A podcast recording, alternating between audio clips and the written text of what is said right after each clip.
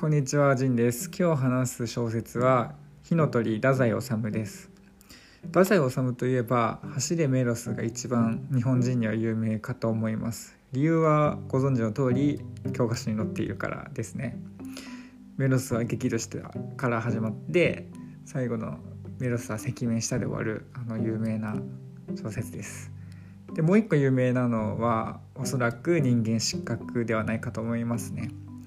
人間失格はまあ太宰の自叙伝的な小説であり、まあ、本人の一生涯をまあ描いた風の小説ですね。でまあ映像化やら、まあ、漫画化とかもされてるらしいんですけど、まあ、かなり有名ででその、まあ、みんなその走れメロスと人間失格しか基本的にはみんな知らないから、まあ、ついねその太宰っていうの人間の美しさを描いたり醜さを描いたりしてるんじゃないかみたいな評価をされがちな気がするんですけど実は太宰の基本スタンスはずっと人間の美しさを描くってとこになっていると私は思ってて、まあ、正直人間失格もそこまで人間の醜さを描いてるとは思えないですけどね私は。まあただあれはまあちょっとそういう風に受け取られてもおかしくない気もするけど基本的にねまあその他の作品を読んでわかると思うんですが人間の美しさを来賛し続けてるという感じなんですよね。だから、まあ、唯一ねその結局太宰本人は、まあこうね、いろんな女と自殺したり心中したりするからで最後本当に死んじゃうしね、まあ、そこがちょっとセンセーショナルだからちょっとねその人間の醜さを描いてる風に受け取られる人間失格ですがあれも別にそういうわけじゃなくて他の作品なんて読んだらねほんとねかっこいいんですよね。描いてる描かれてる人々とか。なんかそのなんだろうなただのヒーローとか描いてるわけじゃないですよ。ただ善人とかね。でもなんかすごい人間のいいとこに目をつけてるなっていう気がするんですよね。でこの火の鳥についてはまさにその人間の美しさ盛り合わせみたいな太宰が考える人間の美しさ美しい人々をどんどん盛り合わせてったっていう感じの作品になってます。で、まあ、未完なんですけど十分面白いですね。で会話とか描写がやっぱりいいんで、まあ、ストーリーはそこまで重きを置かなくても、まあ、ストーリーも面白いんですけど何しろ未完ですから。ちょっとえって思う人もいるかもしれないけどまあ描写とねそのまあ会話の文章とかがすごく面白いのでおすすめです。で火の鳥じゃあどんな風にね、まあ、かっこいいんだと、まあ、ここからちょっとネタバレで引用とかしていくんですけどまずねその冒頭のシーンでまずすぐに自殺してしまう鈴木音彦さんが冒頭出てきますと。でまあ彼はね最後、まあ、自殺するつもりだから最後ちょっとかっこいい服を買おうとしてるんですよね。まあ、新装束を買うみたいな感じで呉服屋に入りますと。そこの会話もかっこいいのでちょっと聞いてほしいんですが、まあ、引用しますね。セルならございます。昭和5年の10月20日東京の街路樹の葉は風に散りかけていた。まだセルでもおかしくないかもっともっとお寒くなりましてからでも黒の無地ならおかしいことはございませぬ。よし見せてくれたまえ。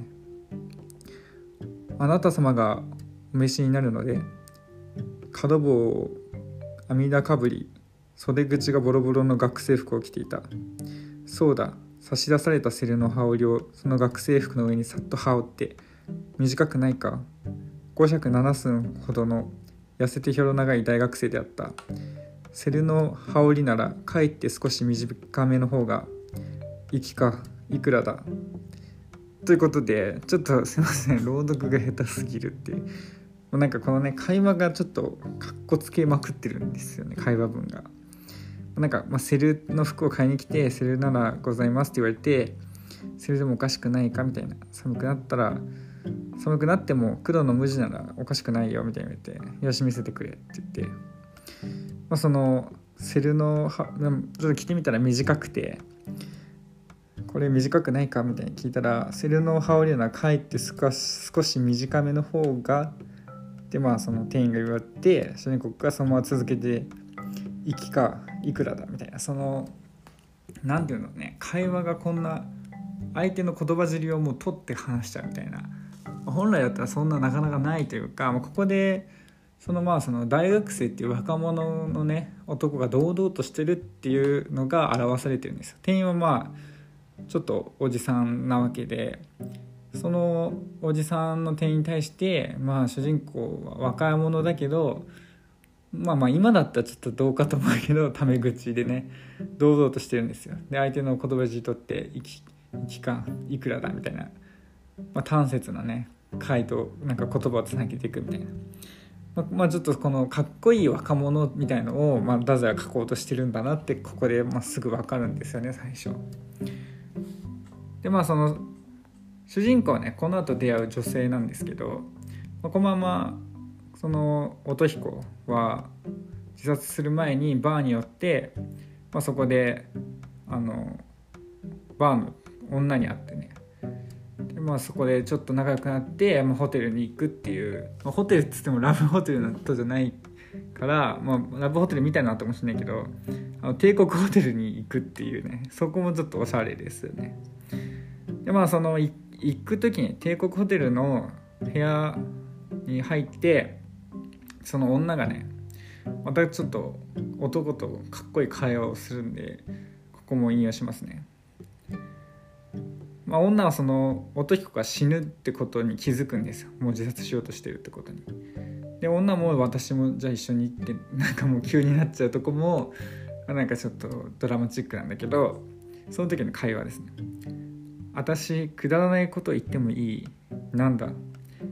生きていてくれない？私何でもするわ。どんな苦しいことでもこらえる。ダメなんだ。そう。この人と一緒に死のう。私は一夜幸福を見たのだ。私つまらないことを言ったわね。軽蔑する。尊敬する。ゆっくり答えて音彦の目に涙が光った。っ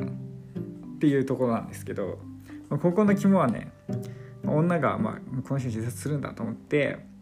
あの生きててほしいって。まあ一晩共に過ごしただけだけどもう惚れたからね言うんだよね。だけどまあ男はダメなんだって言ってで女がまあそのね死の覚悟してる男に対してつまんないこと言ったなと思って私つまらないこと言ったわね軽蔑するって聞いたら 男は次の回答で尊敬するって端節に答えるんですよ。その軽蔑するって聞かれた時に尊敬するってすぐ答えるこのなんかこんな返しすぐ言えるみたいなとこなんですけどまあねやっぱこの作品はその太宰のやっぱ理想系というかかっこよさを詰め込んでるっていう感じなので、まあ、こういう会話が多いですよね。でまあそれでまあ音彦だけは死んでしまうと。でその女の方は生き残るんです、まあ、睡眠薬で自殺するんですけど男だけが死んで、まあ、女は生き残ると、まあ、こうやってだとあのある意味太宰のね実際の人生で女と心中して自分だけが生き残ってしまうと、まあ、それの逆バージョンみたいな作りになってますよね。でまあ音彦は死んでしまって、まあ、その女の方は生き残ると。でこの音彦のね、まあ、いとこの青年が出てくるんですよその後ね、まあ、自殺して、まあ、取り調べとかが、ま進んで、ま、直前まで一緒にいたいとこの青年も取り調べるし、まあ、その一緒に自殺してねだけど生き残ってしまった、まあ、女も、取り調べを受けてしまうっていう感じの感じで、まあ、話が進んでいくんですけどで、まあ、そこであの新聞記者がこう寄ってくるんですよね。まあ、当時、まあ、こういう帝国ホテルでね若い青年が自殺するっていうのはなんかまあセンセーショナルだから新聞記者がどんどん来てしまうと。である新聞記者がねそのいとこのね青年のところに来てちょっと君みたいな感じで話しかけてくるんですよね。でその青年はあのその新聞記者とね。ちょっと会話をするっていうところがシーンがあってそこもねちょっと引用するんで聞いてください。佐々木音彦というのはあなたの親戚なんですってね。あなたと言ったり君と言ったり助七は秩序がなかった。もうこの助七っていうのは新聞記者です。いとこですが青年は熱い牛乳をすすっていた。朝から何も食べていなかった。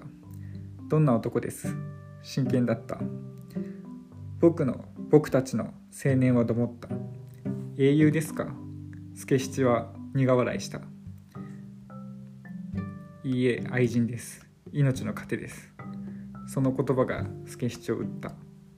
という感じなんですけど要はそのいとこに対してね新聞記者があなたにとってどんな親戚だったんですか？どんな男だったんですか？って聞いたら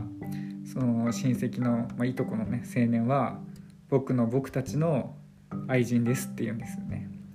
この愛人って言葉は現代だとちょっと その不倫相手みたいな意味合いが強いけどここで言う愛人っていうのはねそのまあ愛する人ってことで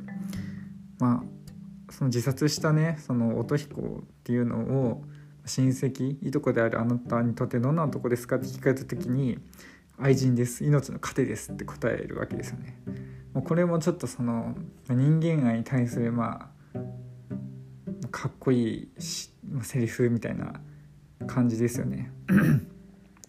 なんか登場人物、まあ、音彦もそうだし音彦と寝てね自殺を図った女もそうだしこのいとこのね青年もそうだけど登場人物がことごとくかっこいいっていう物語なんですよね。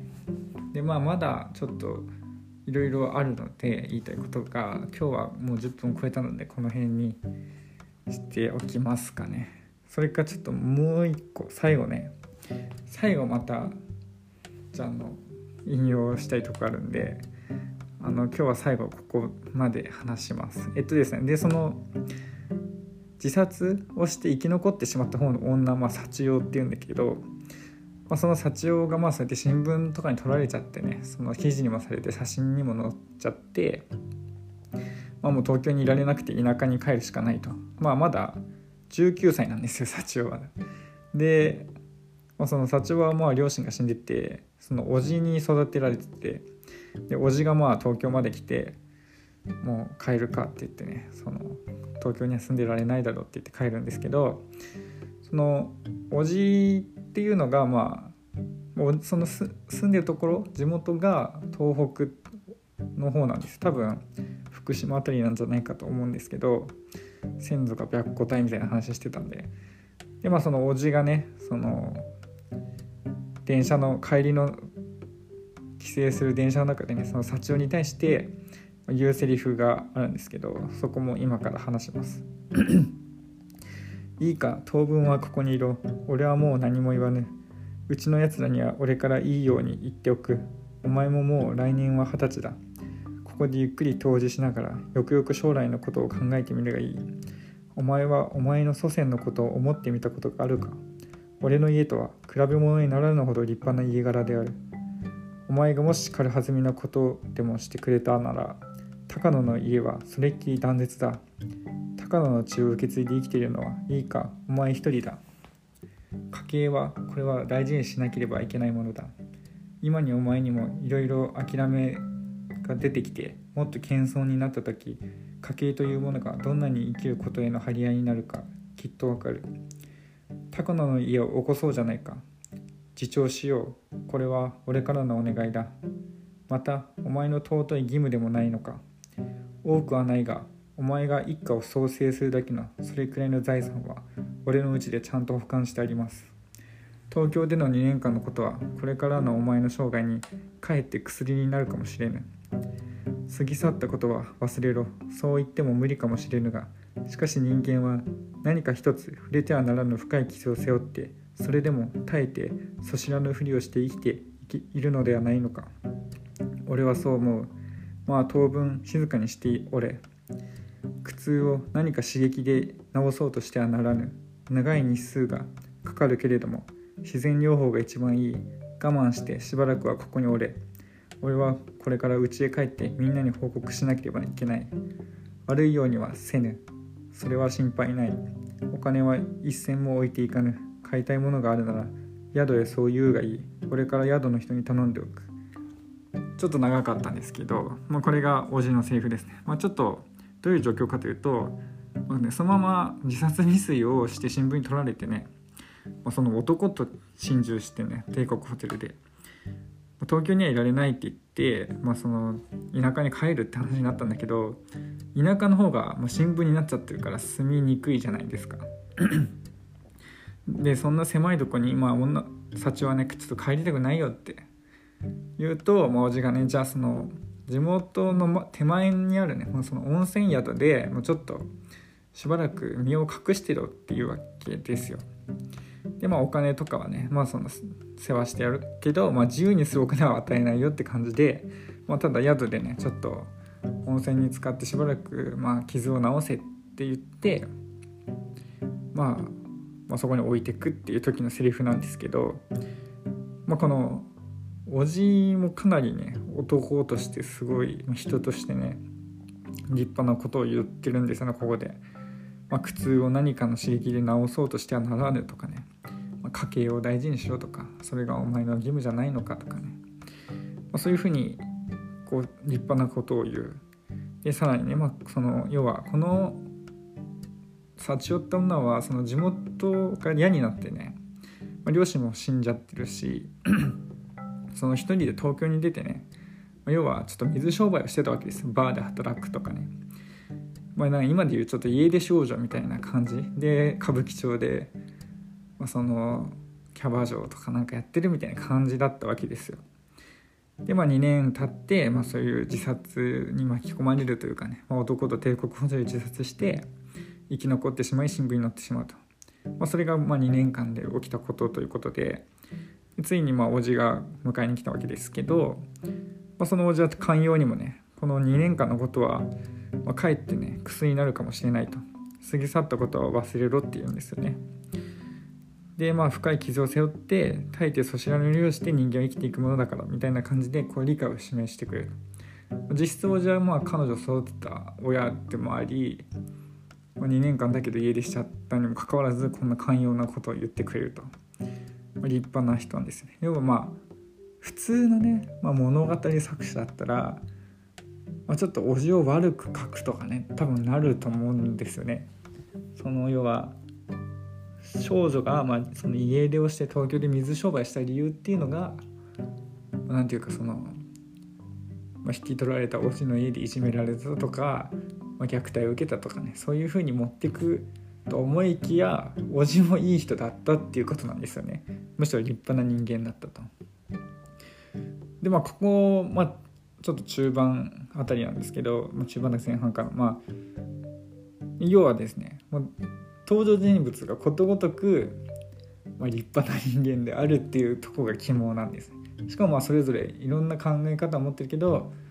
それぞれがみんなその義務とか責務とか傷を持っても生きていくとかそういうなんかなんていうのやっぱ人間の強さとかその美しさみたいなものをずっとまあ、太宰はね登場人物を通して、まあ、主張してるっていうことなんですよね。